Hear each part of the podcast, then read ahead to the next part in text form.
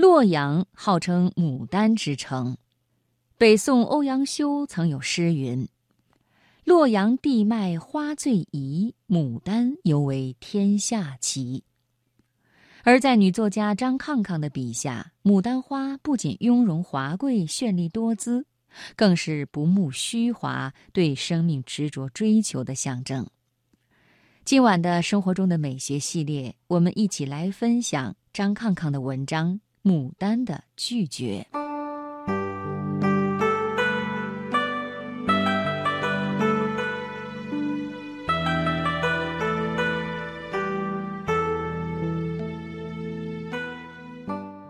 她被世人所期待、所仰慕、所赞誉，是由于她的美。她美的秀韵多姿，美的雍容华贵，美的绚丽娇艳。美的惊世骇俗，她的美是早已被世人所确定、所公认了的。她的美不惧怕争议和挑战。有多少人没有欣赏过牡丹呢？却偏偏要坐上汽车、火车、飞机、轮船，千里万里跋山涉水，天南海北不约而同。揣着焦渴与桥畔的心，滔滔黄河般的涌进洛阳城。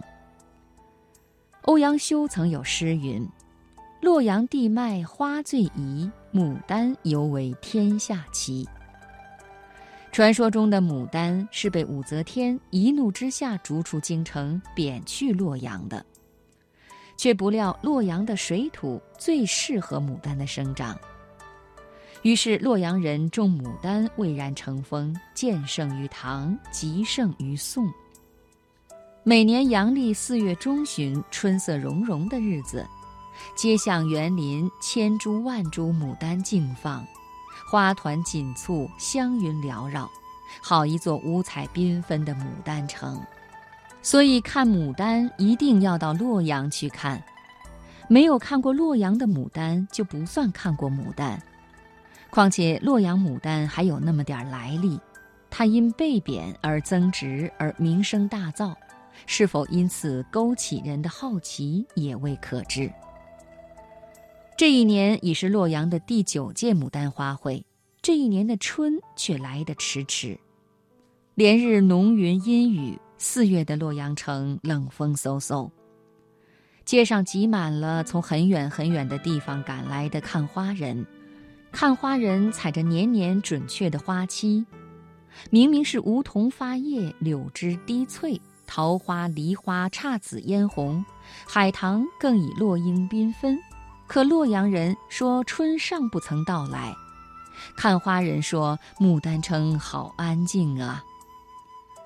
一个又冷又静的洛阳，让你觉得有什么地方不对劲儿，你悄悄闭上眼睛，不忍寻觅。你深呼吸，掩藏好了最后的侥幸，姗姗步入王城公园。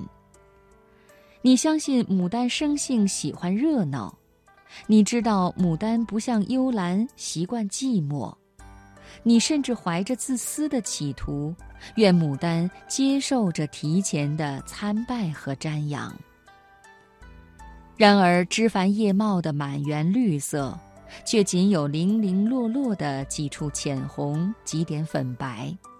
一丛丛半人高的牡丹植株之上，昂然挺起千头万头硕大饱满的牡丹花苞，个个形同仙桃，却是朱唇紧闭，洁齿轻咬。薄薄的花瓣层层相裹，透出一副傲慢的冷色，绝无开花的意思。偌大的一个牡丹王国，竟然是一片暗淡萧瑟的灰绿。一丝苍白的阳光伸出手，竭力抚弄着它，它却木然呆立，无动于衷。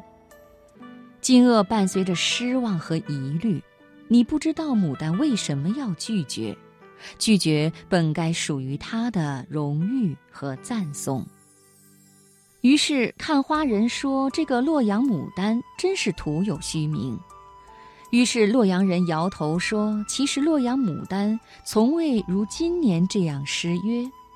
这个春天太冷，寒流接着寒流，怎么能怪牡丹？当年武则天皇帝令百花连夜速发，以待他明朝游玩上苑。百花慑于皇威，纷纷开放，唯独牡丹不从，宁可发配洛阳。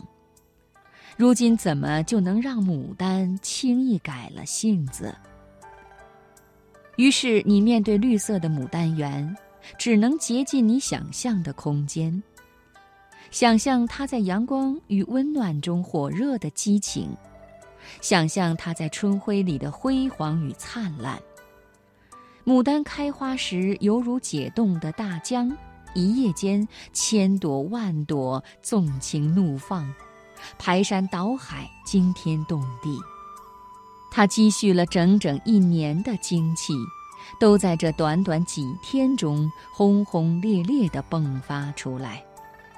它不开则已，一开则倾其所有，挥洒尽尽。终要开的一个倾国倾城，国色天香。所以在这阴冷的四月里，奇迹不会发生。任凭游人扫兴和诅咒，牡丹依然安之若素。它不苟且，不腐旧，不妥协，不媚俗。它遵循自己的花期，自己的规律。他有权利为自己选择每年一度的盛大节日，他为什么不拒绝寒冷？天南海北的看花人依然络绎不绝地涌入洛阳城。人们不会因牡丹的拒绝而拒绝它的美。如果它再被贬谪十次，也许它就会繁衍出十个洛阳牡丹城。于是你在无言的遗憾中感悟到，富贵与高贵只是一字之差。同人一样，花儿也是有灵性、有品位之高低的。品味这东西，为气，为魂，为筋骨，为神韵，只可意会。